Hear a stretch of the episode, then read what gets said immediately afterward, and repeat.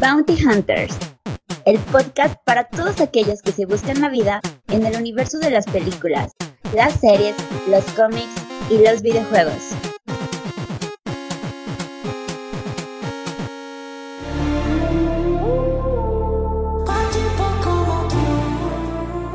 Hola a todos y sean bienvenidos al episodio número 29 de Bounty Hunters. Al habla Chus y como cada semana me encuentro con Dimitri, Albertini, ¿cómo estás, amigo? Excelente, Chus, que la gente prefiere un Casio a un Rolex. Fíjate que estuvimos muy mamadores con ese tema durante la semana, ¿eh? ¿Quién crees que haya ganado? ¿Qué Shakira? Pues yo creo que Shakira, ¿no? Sí le dio una buena arrastrada de, de referencias, más que este popera, parecía rapera.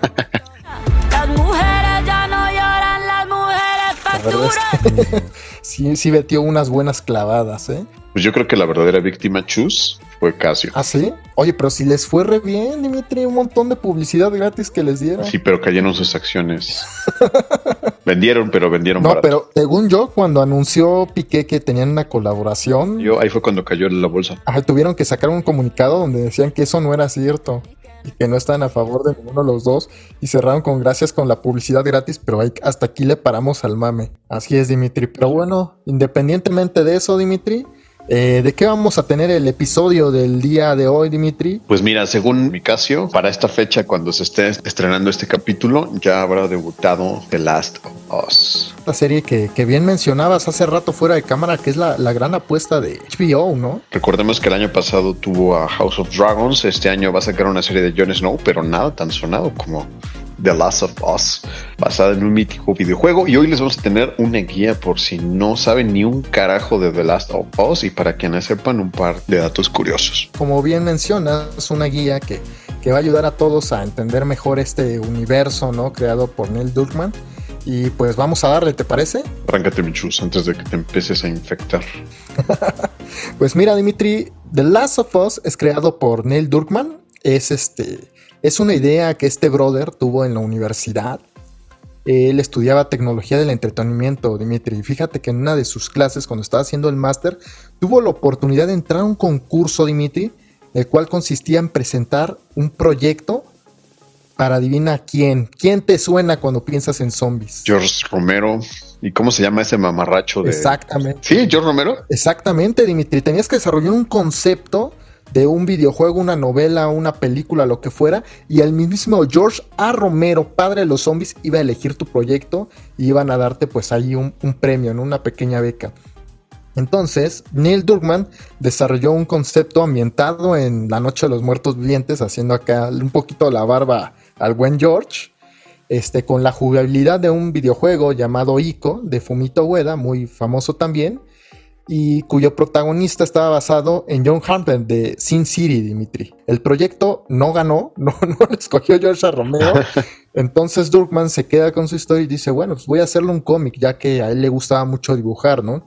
Hace el cómic, hace una serie de cambios. Esta vez este, el cómic se llamaba The Turning. El policía pasó a ser un criminal que había perdido a su hija y conoce a una niña abandonada y a la postre se convierte en su protector. Como ves, ya, ya va tomando un poquito de, de forma, ¿no? Él estuvo también participando en esta grandísima saga de PlayStation que es Uncharted, ¿no?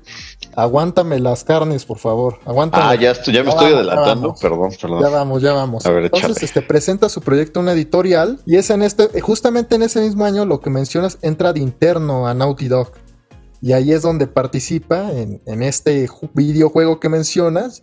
Es un charter, ¿no? Para ese entonces Naughty Dog ya tenía bastante pedigrí con, con Crash Bandicoot, ¿no? Efectivamente, Jack and Daxter también, Dimitri. Ah, Jack, sí, es cierto. Como bien mencionas, este, pues la saga de Uncharted, ¿no? Que también ya tiene su adaptación cinematográfica, que por ahí este, pues está medio trucha, la verdad, pero, pero ahí tenemos al buen Tom Holland. Entonces este brother pues trabaja ahí como, como el que reparte las tortas en, en Naughty Dog. Eh, trabaja un poquito en lo que es este Uncharted, como bien menciona, cuando, cuando Naughty Dog se da cuenta de que Uncharted pues nada más van a hacer cuatro entregas, ya van en la 3 y dicen, ¿sabes qué? Pues ya hay que, vamos creando otra, otra IP, ¿no?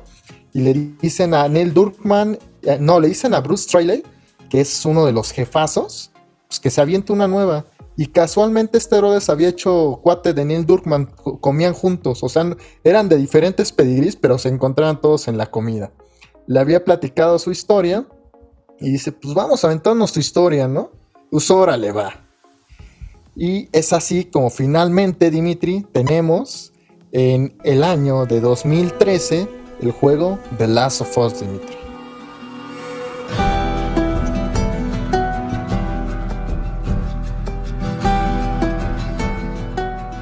Un juego que ganó, este, sin, sin aunar en mucho en la trama, muchos spoilers.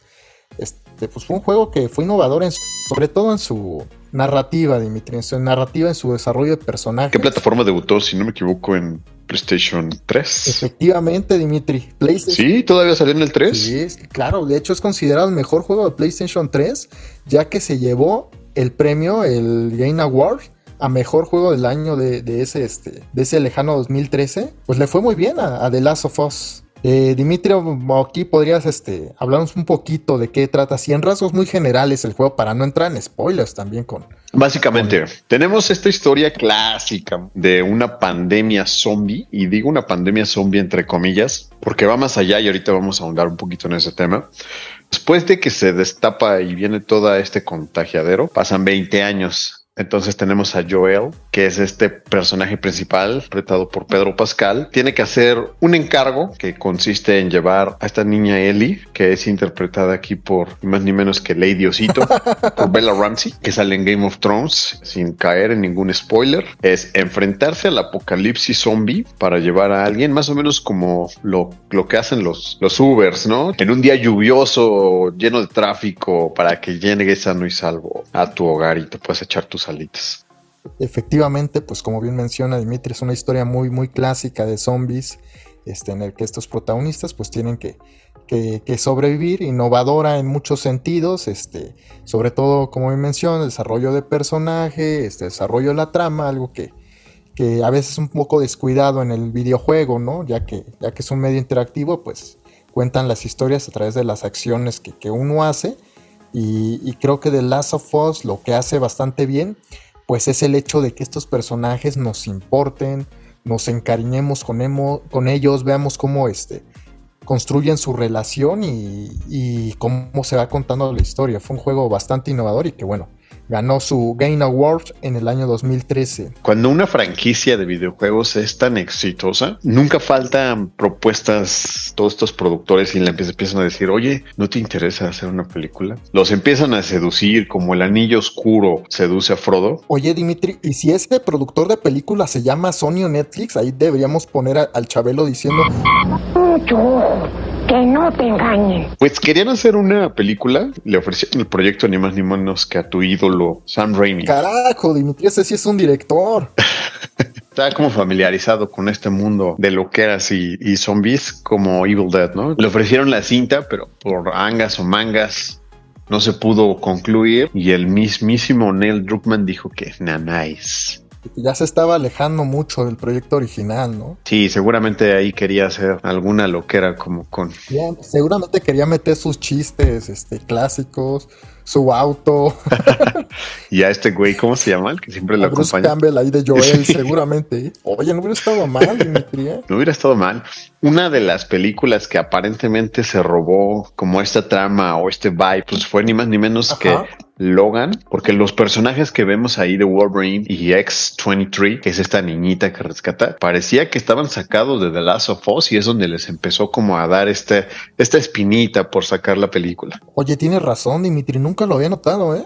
Tienes toda la razón. Es prácticamente la, la misma trama, ¿eh? Oye, no me pasaba eso desde Avatar y Pocahontas. es prácticamente llevar a, de un punto a otro. Entonces veíamos aquí a Daphne King, que es esta, esta niña, pues como que tenía esos rasgos, ¿no? Que tenía Ellie. Y a Hugh Jackman, Como Joel, hasta la barba. como ¿eh? Logan, prácticamente era el mismo personaje. La barba, el cabello cano, un personaje ya pues bastante maduro, pero con exceso de violencia, ¿no? Y de ahí como que nació esa necesidad de decir, pues es hora de hacer una, una saga de películas. Ajá. Y empezaron ahí con todo este trama hasta que finalmente llegó Sony dijo, tenemos aquí un área de Ajá. oportunidad muy grande y empezó a vender sus franquicias y el ganón fue HBO con The Last of Us. Oye, gracias a Dios, Dimitri. Sí, porque imagínate donde hubiera caído con Netflix. Sí, con Net o con Disney, no inventes. Tendríamos a un Joel afroamericano o algo por el estilo así, medio, medio extraño. Y esto ya ahora sí nos da pauta para poder saltar a la serie. Así es que quédense y no se vayan amigos. Ya volvemos. Un suscriptor nunca llega tarde, ni pronto. Llega exactamente cuando se lo propone. Así que suscríbete y síguenos en nuestras redes sociales. Y ya que estás por ahí, dale like. Recuerda, yo solo te ofrezco la verdad. Nada más.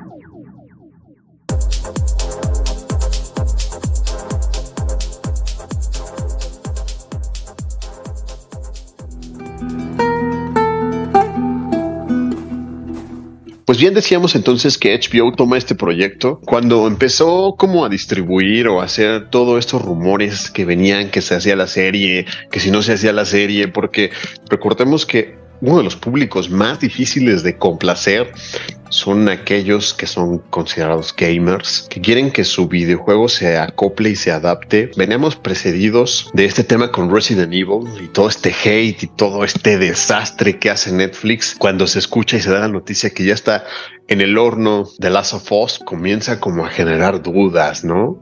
Y de repente sale HBO y, y dice, un momento, un momento, muchachos, que todo esto va a salir muy bien. Le dimos el proyecto ni más ni menos que a Craig Mason.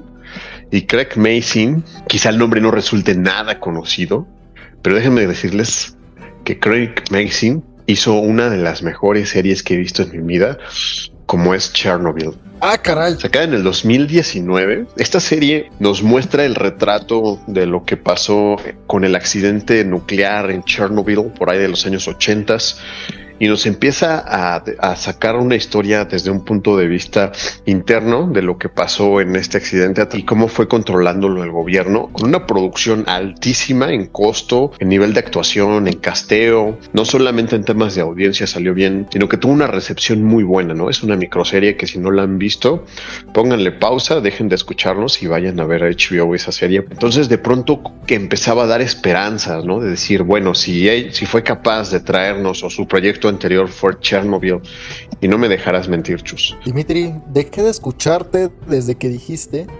que The Last of Us es el mismo creador de la serie de Chernobyl. Sí, esta serie que, que, como bien menciona Dimitri, amigos, estuvo ahí en IMDB peleando eh, por posicionarse como la mejor serie de la historia, Dimitri. En efecto. Allí agarrándose a, a catarrazos con Breaking Bad, Game of Thrones, Los Soprano. O sea, se, se, codea con grandes Chernobyl. La verdad es que es una serie impresionante, Dimitri. Ese dato no lo sabía, ¿eh? Sí, eso generó un poquito más de confianza. Digo, yo en lo particular también tenía un poquito de duda. Si bien eh, The Last of Us no es una historia que demande gran eh, cantidad de producción, locaciones, porque casi todo se radica en ciudades destruidas, ¿no? De estos escombros. Eh, pareciera que es algo sencillo, pero pues también ahí tenemos Resident Evil y no, en lo cual nada, nada se rescata, ¿no? Bueno, excepto por, por mi crush Paula Núñez, pero de ahí en fuera creo que fue un fiasco total. Y, y, no sé tú, Chus, digo, tú es que eres como un poquito más de, de, de, más conocimiento sobre la historia, que has terminado los dos videojuegos en modo hardcore, ¿te ilusionaba este, esta serie? Los proyectos que han sido este, de, adaptados de, de los videojuegos al cine y la televisión, por lo general han sido malos, salvo algunas excepciones, como por ejemplo en el caso de, de Sonic y en el caso de, Sonic 2. Porque la verdad es que de ahí en sí, fuera ha tropezado todo, ¿sí? Desde Mario muy, muy hasta Uncharted, Dimitri, pasando por Mortal Kombat, Resident Evil. La verdad es que son famosos este, estos tropiezos ¿no? de videojuegos, pero ya que mencionas que, que, que va a estar detrás una, una casa productora tan importante como HBO, que nos tiene acostumbrados, pues, como bien lo dice su eslogan, algo más que, que, televisión, ¿no? Y, y con la calidad del de, de creador de, uh -huh. de la serie de Chernobyl, pues las expectativas eran altísimas, Dimitri, altísimas, ¿no? Y, y eso creo que nos lleva Ah, yo creo que uno de los puntos más polémicos de la serie Dimitri, la, la elección de, casting, ¿no? Es importantísimo para todos los que amamos a los, a los videojuegos. Pues, ¿quiénes? ¿Quiénes van a ser los que, los que van a representarlos, ¿no? En, la vida real. Lo que me lleva pues a la elección de, de Joel, Dimitri. ¿Cómo viste a, al buen Joel representado? Digo, independientemente de que se haya acabado o no el videojuego, eh, pues tenemos a Pedro Pascal, ¿no? Y Pedro Pascal, yo creo que es uno de los actores como en tendencia. Su, yo creo que su, su papel que lo hizo destacar fue Juego de Tronos, después pasó por The Mandalorian, también le dio la oportunidad a Warner para interpretar a Maxwell Lord en Wonder Woman. Netflix también en Narcos, ¿eh? O sea. Netflix en Narcos. Entonces. Pues, actoral es bastante amplio. Tenía papeles de coprotagonista o, o papeles secundarios. Eh, si bien es cierto que The Mandalorian pues es el protagonista, pues no tiene como que esa. In, y, o, o está como cobijado o resguardado por esta producción de Disney.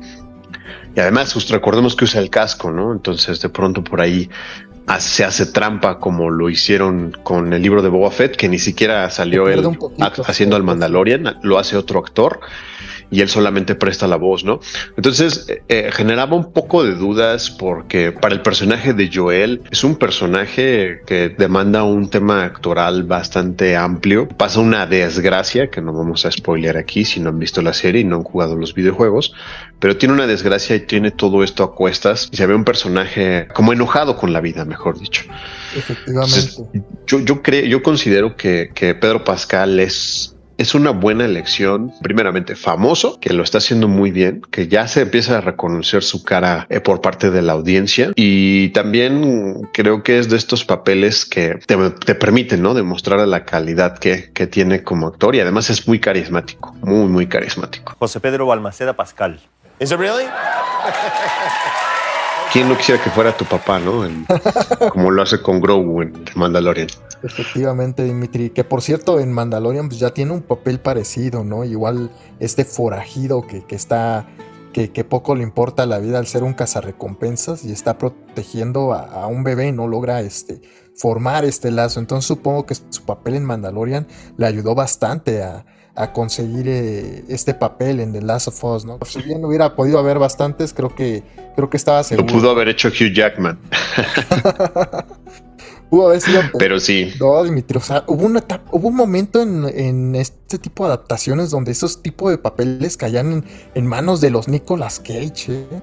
O sea, de verdad hemos evolucionado de alguna Con forma. Con Nicolas Cage ya participó Pedro Pascal en una película. Buenísimo. Y lo hace muy bien, Chus. Se, llama El peso del talento. Es un narco para variar, pero lo hace, lo hace muy carismático. Es así como, como que, que tiene tanta carisma que a pesar de que sabes que su personaje es malo, te cae muy bien. Recomendadísima El peso de talento. Si la quieren ver, está en Prime Video. Tenemos la primera, una cara de la moneda con la elección de Joel. Pero la segunda, pues fue la que resultó polémica, ¿no? La, la elección de, de, Ellie, de esta joven actriz que mencionabas de Juego de Tronos, la Bella Ramsey, que, que dicho sea de paso, Dimitri, creo que no es secreto para nadie, cualquiera que, que googlee se puede dar cuenta, pues no se parece mucho a Ellie físicamente que digamos, ¿no? De hecho, Ellie uh -huh. es igualita a una actriz Dimitri llamada Ellen Page. Elliot Page antes era Ellen Page. Que de hecho ha hecho videojuegos, Dimitri. Estuvo en Beyond the Souls de la mano de, de tu tío, el, el Duende Verde, ¿eh? Nada más ni nada. Físicamente, Ellie Williams es parecida casi en la totalidad, ¿no? En el videojuego es igualita. Bueno, tanto así que los demandó. ¿Los demandó? Ah, ese dato no me lo sabía. Los demandó Page a, a, Naughty Dog porque dijo que ole, ¿no? Se parece demasiado a mí. Y te digo que Ellen Page había, este, había cobrado ya por hacer un videojuego, Beyond the Souls. Dijo, oye, pues estos bros me están pagando por poner mi cara en mi actuación. Y estos otros, pues nada más la están usando la cara así de, de, agrapa, ¿no? Entonces le hizo una demanda, por ahí llegaron a un acuerdo. Y de hecho, Naughty Dog tuvo que hacer algunas modificaciones li ligeras a. a Para que no se pareciera tanto. Es, efectivamente, que igual se ve exactamente parecido. Cosas de que estirar un poquito la quijada, abrir el cachete. Igual no afecta. Unos ángulos por aquí, unas luces por acá, una mancha y ya estamos listos. Oye, ahorita que decías lo de esta actriz, lo de Bella Ramsey, Eh, su papel yo creo que más icónico y al que le dio el papel fue también interpretar a, a Liana Mormont, Lady Osito, en Juego de Tronos, es representante de una casa de Juego de Tronos. Irónicamente, su papel solamente estaba destinado a, hacer una aparición en un episodio, temple, con una fortaleza que se transmite, ¿no? Más allá de la pantalla, dijeron los, dijeron los productores de Game of Thrones, ¿sabes qué? Métela en más episodios porque esta niña tiene un, un rango actoral que se transmite. Y sí, físicamente es muy característica, diría, eh, con perdón de la audiencia, que a lo mejor tal vez no es tan agraciada como a lo mejor pudiera ser el personaje de, de Ellie. Pero muchos dijeron, ¿saben qué? Denle chance, tal vez no se parece, Yo no fui de esos. pero al menos no pero al menos actuando sabe, sabe lo que hace, ¿no? Sabe de, de qué lado puede ah, tomar a la audiencia. Y en este primer episodio que la vi, a quienes juegan los videojuegos tal vez les salte por ahí un poquito el párpado.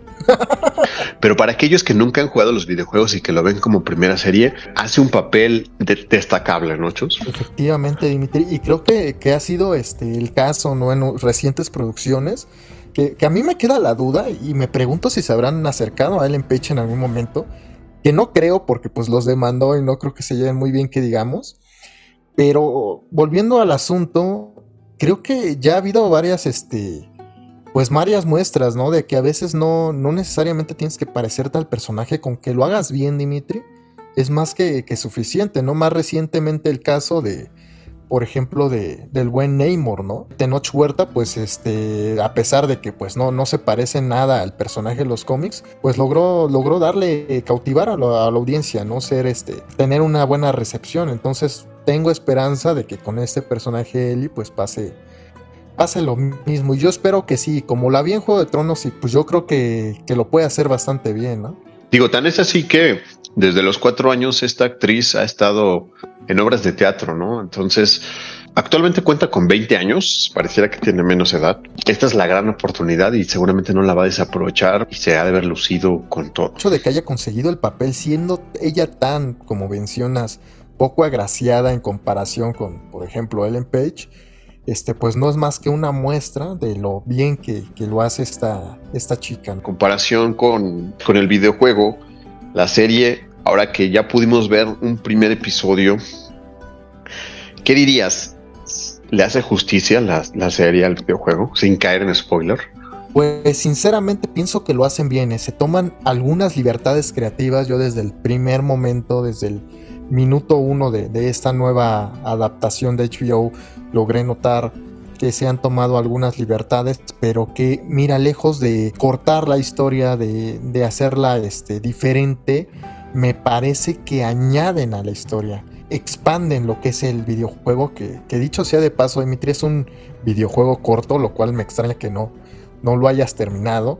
Me, me imagino que tiene que ver con tus 300 películas diarias que, que andas viendo. Así que estos nuevos añadidos hasta ahora han expandido la, la historia y me parece de buena manera, Dimitri. Como adaptación, yo como fan estoy contento. ¿eh? Falta ver si, si se atreven, Dimitri, que ha pasado a cambiar la historia. Que eso, híjoles, ahí No, decía Neil Druckmann y Craig Mason que iba a ser como demasiado fiel a la, obra original. Justamente el, el episodio, el primer episodio comienza así, no vamos a rayar en spoilers, repetimos, pero me, me parece sorprendente cómo va explicando o cómo se toma en cuenta que a partir de que acabamos de vivir una pandemia mundial, comienzan desarrollando esta idea, diciendo de un virus, y a través de ese virus se puede existir una infección y hacen un corte y dicen, ¿saben qué? Es que existe algo más pesado que un virus. Oye, Dimitri, espérate, antes de que continúes, antes de que continúes, ¿crees que haya persona capaz de después de ver esa introducción quitar la serie y poner otra cosa? Es que es un enganche, es un gancho tremendo a la serie. Justamente eso quería decir, o sea, te, te empiezan como, como a decir, es que ponen algo tan, tan actual como el tema de la pandemia y de los virus y aparentemente ya mucha gente se informó y leyó respecto a todo esto, que lo, lo hemos vivido, y, y llega otro diálogo y entra y dice, ¿sabes qué? Es que puede existir algo peor y ya es cuando te empieza a desarrollar todo este tema de las infecciones a través de los hongos y de las bacterias y cómo pudiéramos convertirnos en marionetas a través de una infección de este tipo. Y a partir de ahí creo que la serie se va desarrollando de una manera pues tan adictiva que los primeros 40 minutos te van poniendo tenso y te generan como que te van introduciendo los personajes y te van envolviendo de tal forma como, como toda esa atmósfera de que no sabes ni de qué va ni de qué se trata, pero por detrás estás consciente de que es algo muy grave, ¿no? O sea, sí, no. La atmósfera es tremenda en este, en estos primeros minutos. Yo creo que los primeros 15 minutos te venden toda la serie. ¿eh? Take my fucking money. ¿Te gustó el primer capítulo y por qué?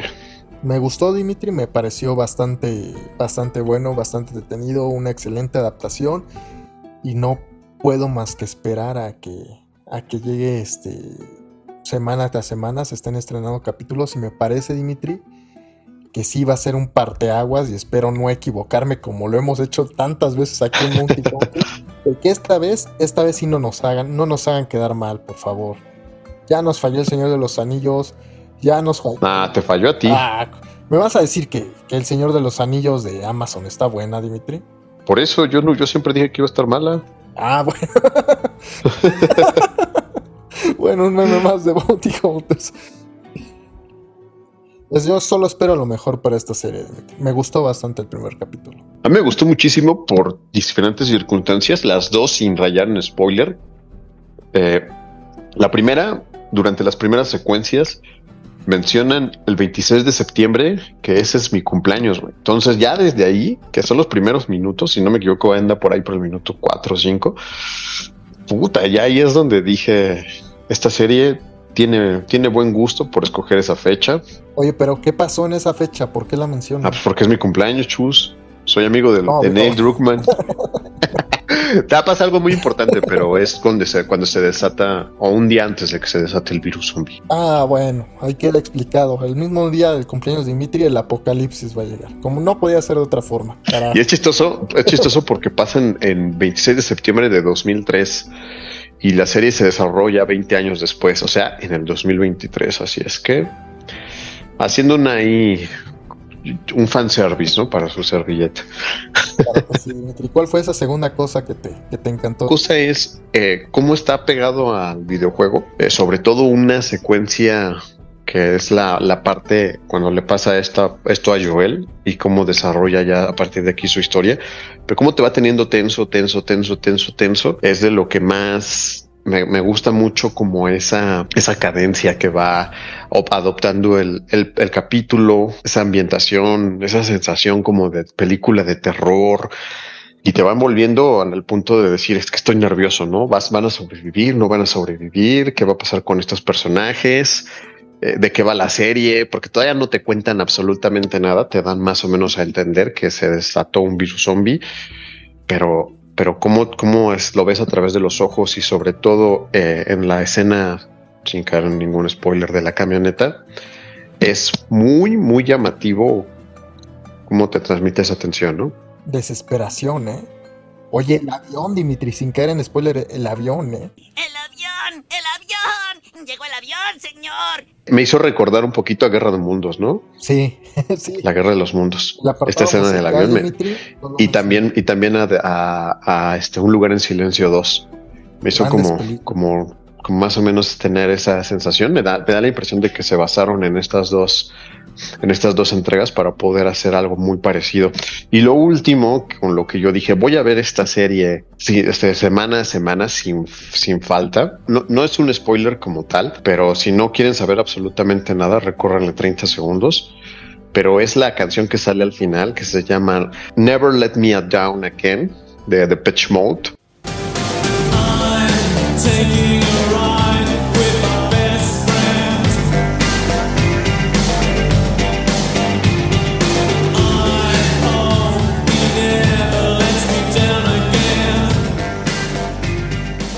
Entonces ahí fue cuando dije, esta serie tiene calidad y de sobra. Ahí voy a estar cada semana a semana. Lo mismo dijimos de The Weeknd y Miss Marvel, pero esperemos que esta vez sí nos equivoquemos, caray. No, yo creo que yo creo que sí es una apuesta bastante interesante por parte de HBO. No está en manos de productoras novatas, Prime Video, y creo que eso hace que nos genere un, un buen producto, ¿no? Ya lo vimos con Game of Thrones, ya lo hemos visto con sin fin de series. Creo que sí está en buenas manos para que, para que pueda ser un producto que semana a semana nos vaya llevando al tren. ¿Quieres saber más? Quédate y ya te decimos qué es lo que tienes que saber si no has visto esta serie para empezar.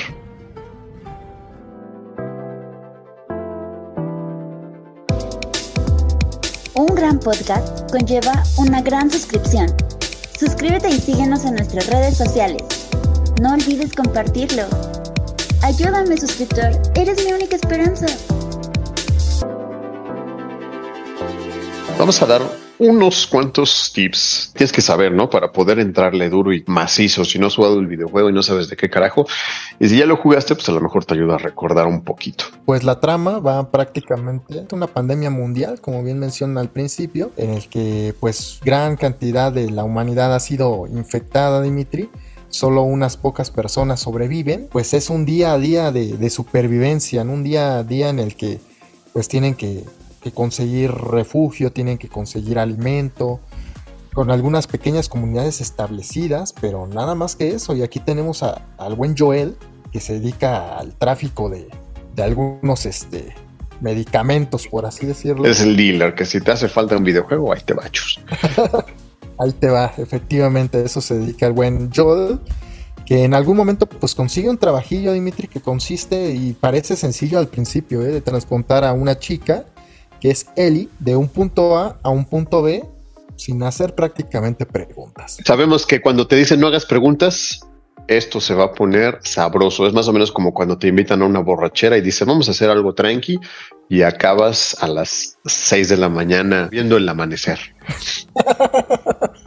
Eh, decíamos entonces que es un virus, pero no es un virus cualquiera, no es un virus a través de un hongo. Una referencia directa de en qué se basó o cómo se basó Neil Druckmann para poder traer este virus o esta idea del virus. Estaba viendo un documental de Planet Earth, específicamente el capítulo 8 que se llama Jungles, y en este capítulo vio algo muy característico de un hongo que infectaba a una hormiga que se llama Opiocordyceps, que se trata de esta, digo, ya nos hablarás más, tú que eres el científico en este, en esta dupla, pero es este hongo que convierte a las hormigas en zombies, ¿no? Se vuelve un parásito, las va infectando y de repente va haciendo algo para que su especie se vaya propagando, vaya generando esa cepa. Una forma bastante realista de, de representar de parte de The Last of Us a los infectados.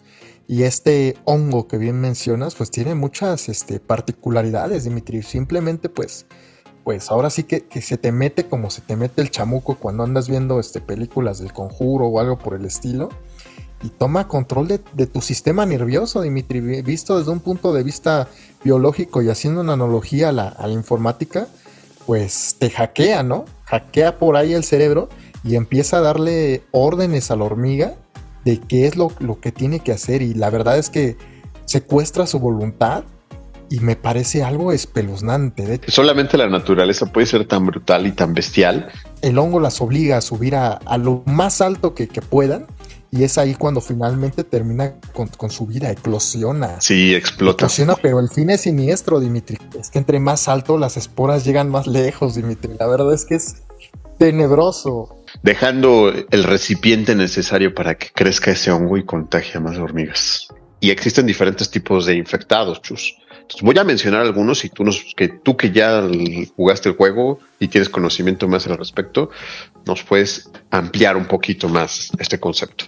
Entonces los primeros infectados son los corredores y son aquellas personas que recientemente se han infectado y que como les dicen corredores porque tienen una velocidad con la que hacen ataques súbitos y empiezan a atacar como hordan. Es más o menos como los zombies de eh, Guerra Mundial Z, ¿no? Efectivamente, Dimitri, esto primera fase de la, de la infección, ¿no? Donde se podría decir que, que el parásito ha tomado posesión, sí, de, de, de- de este huésped y Apenas está, llega. pues como nuevo, Dimitri. Vamos a ver con el, con los siguientes este, infectados que nos vayas mencionando, cómo van decreciendo su- sus capacidades, ¿no? Los Pero violentos. pues estos recién infectados son los, los más peligrosos, Dimitri, los más rápidos, los más este, fuertes, ¿no? Los que traen el instinto de, de contagiar lo más rápido posible a la mayor cantidad de, De acuerdo. de gente. Entonces vamos con el otro infectado, el otro tipo de infectado, que es el acechador. Los acechadores son personas que han infectado o que llevan infectados más o menos entre dos semanas y un año. Y según el nombre, como los describe, acechan a sus presas en la oscuridad y atacan en los momentos oportunos, ¿no? Efectivamente, Dimitri, los acechadores son como, como este, como este fan del América que ya te checó tu ruta, ya vio por dónde pasas en la noche, a qué hora llegas y a qué hora te vas, y en el momento menos este, esperado, tómala, la cartera y el celular, ¿no? No, eso se dedica Nada más déjame sacarle el chip, por favor. Efectivamente, los acechadores son este de un estado de la infección en el que buscan como guardar esta energía de, de ser vital que, que les queda, se quedan en un lugar durante bastante tiempo sin hacer ruido, sin hacer nada, casi casi en un estado como, como de planta, co- como de hongo, ¿no? Hay medio fúngico, y en cuanto ven a la oportunidad, ocupan esa última energía que les queda de, de, de ser vivo así al máximo y intenta infectarte bajo cualquier este medio, ¿no? Ahí te va el piquete. Muy bien. Existe otro tipo que son los chasqueadores. Los chasqueadores son aquellos que están infectados más allá de un año y después de un tiempo transcurrido, la infección del hongo ya está bastante propagada durante su cuerpo y ya no pueden, bueno, les el, el hongo les otorga la mayor fuerza y ya no pueden ver, ¿no? Ya prácticamente su visión está cubierta por el hongo. Y estos chasqueadores, pues tienen la particularidad de que el hongo ya prácticamente le- les comió la cabeza, ¿eh? ¿Y, ¿Y por qué le dicen chasqueadores? Ah, pues más que nada, Dimitri, porque se comunican a través de, de chasquidos.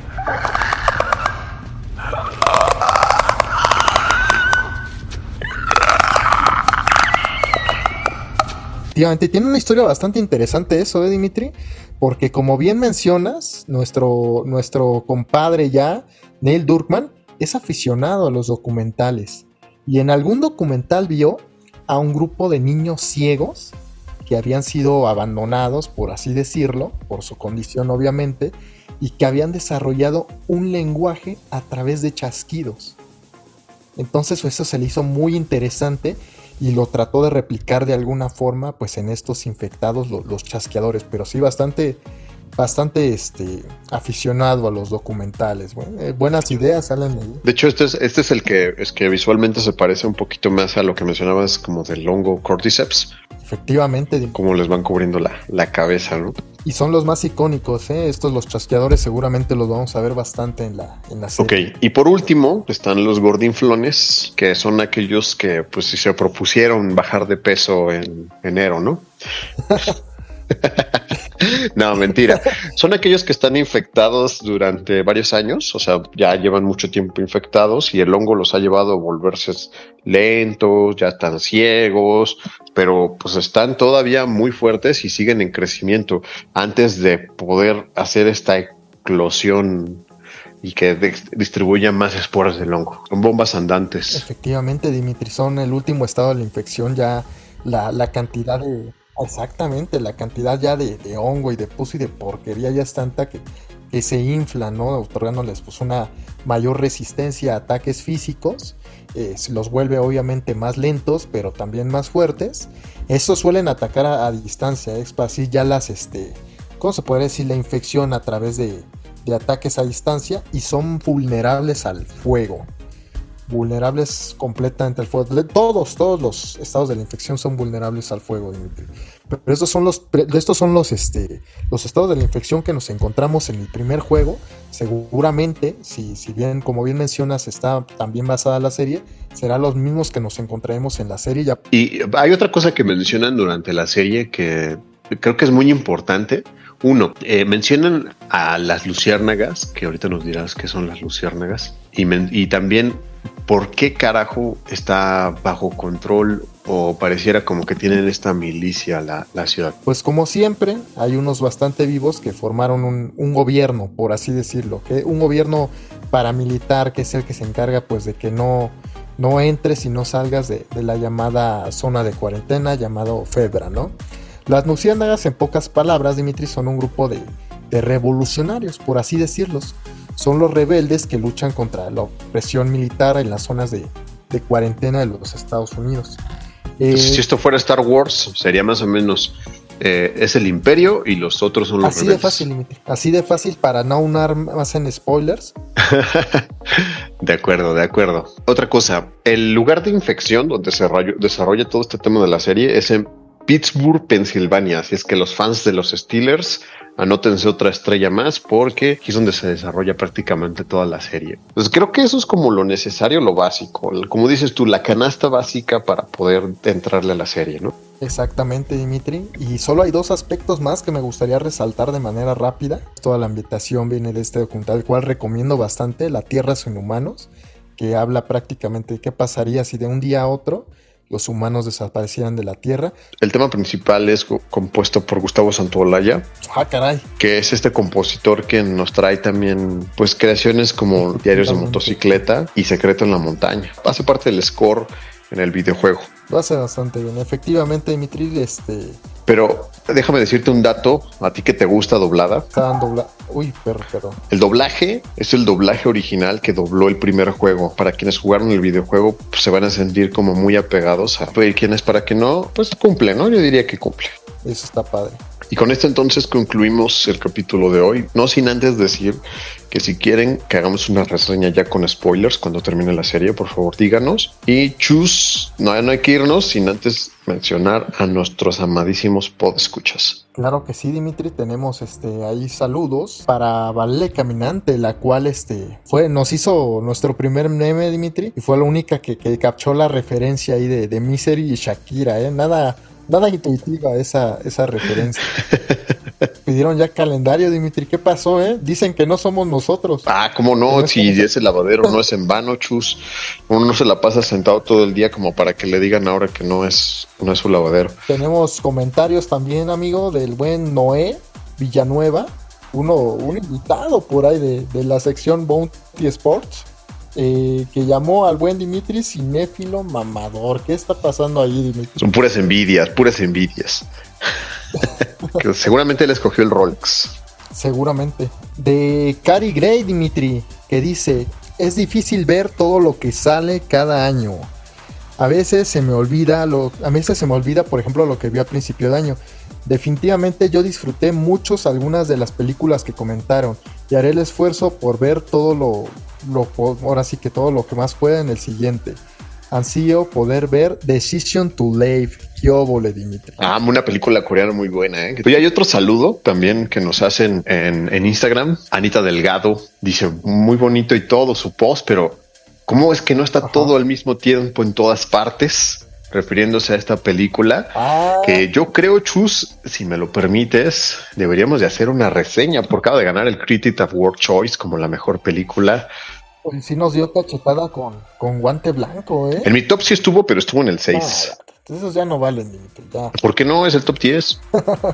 Este, un comentario más, Dimitri, de Gaby Rentería, ¿eh? Dice, me gusta tu, me gustan sus críticas, grandes películas las que recomiendan, la mayoría las vi, pero me quedo con, híjoles, Everything Everywhere Alto Ones, o sea, la misma película que acabas de, de mencionar. Everything Everywhere All in Once. Exactamente, esa no la vi. Pues es que yo, yo creo que sí necesitamos hacer una reseña de eso. Jesús Gasu, olvidaron Drive My Car, se estrenó este mismo año, saludos. Drive My Car, si no me equivoco, es de 2021, aunque tuvo estreno comercial para la temporada de premios en 2022 a inicio de año. Pasa mucho. Muy buena película, una película que los productores acaban de sacar una producción, si no me equivoco, en Apple TV que se llama Caníbal. Saludos Jesús, y sí pasa mucho, ¿eh, Dimitri? Que pues que son, se estrenan en, en años diferentes, ¿no? En diferentes países. Primero en festivales y después uno ya, ya no sabe ni de qué año es la película. Y el último saludo, Chus, para una de nuestras productoras, escritoras, ni más ni menos que para Michelle. Fue su cumpleaños y enorme, enorme, enorme abrazo. Feliz cumpleaños, Michelle. Espero que pronto, pronto, pronto ya te llegue esa famosa carta a Hogwarts. A las muchachas bonitas se las cantamos aquí. Feliz cumpleaños, Michelle. Oye, Dimitri, tenemos un comentario más de mi Melissa. Fíjate este comentario tan extraño, ¿eh? Este año no vi, vi poco cine, casi ninguna de las que mencionamos. Espero que el nuevo año pueda ir más al cine. Si te pusiste de propósito ver películas para este año, hicimos un capítulo con lo mejor que se viene, incluyendo fechas de estreno, en el capítulo 28, el capítulo anterior. Me sorprende que no, que no hayan mencionado nada sobre las votaciones que estás haciendo, que está haciendo el, Ah, no, esas ya. que está haciendo el organizador de redes sociales. Tuvimos un empate entre Voldemort y, y este Sauron. ¿Qué pasó ahí? ¿Tú por quién votaste en esto? Lord of the Rings, choose Lord of the Rings hasta la muerte. No, pues nosotros votamos acá por, por el señor Voldemort. Pues bien, Dimitri, esos fueron todos los comentarios. Recuerden que si quieren es- eh, enviarnos este saludos, comentarios, recomendaciones o mentadas de madre, este, pues están todas nuestras redes sociales como Bounty Pop, Dimitri. Dimitri, ¿cómo te pueden seguir si quieren ver ahí tus, este, tus listas, tus colecciones, todo lo que has estado subiendo últimamente, incluyendo tus retos de películas bastante Me interesantes? pueden seguir este, a través de todas las redes sociales como Dimitri-Albertini y en mi Letterboxd como D-Albertini. A mí me encuentran como yo soy Alfa 92 y en mi Letterboxd sinceramente no sé cómo me llamo, pero seguramente Como en la vida real. ah caray, Alan Flores, así no. No, digo como en la vida real que no saben ni cómo te llamas. Bueno, pues allá estoy en los amigos de Dimitri, ya después les traeré la información. Ya tenemos Letterboxd, ya tenemos por ahí este. Oye, ya, ya me sí, ya vi que, que ya estrenaste Letterboxd Choose. Qué pinche alegría. Es hora de empezarle a cobrar ahora sí a, a la plataforma. Ya, ya era hora, Dimitri. También no olviden seguir a la mascota oficial de Bounty Hunters, el buen Maverick, en como yo soy el vampirito, si no mal recuerdo. Y creo que eso es todo por el capítulo del día de hoy. Mis queridos infectados, se les pide a la distancia, chus. Y Dimitri Albertini. Nos veremos en el futuro. Adiós. Bye. Nos veremos luego. Hemos llegado al final de nuestro episodio.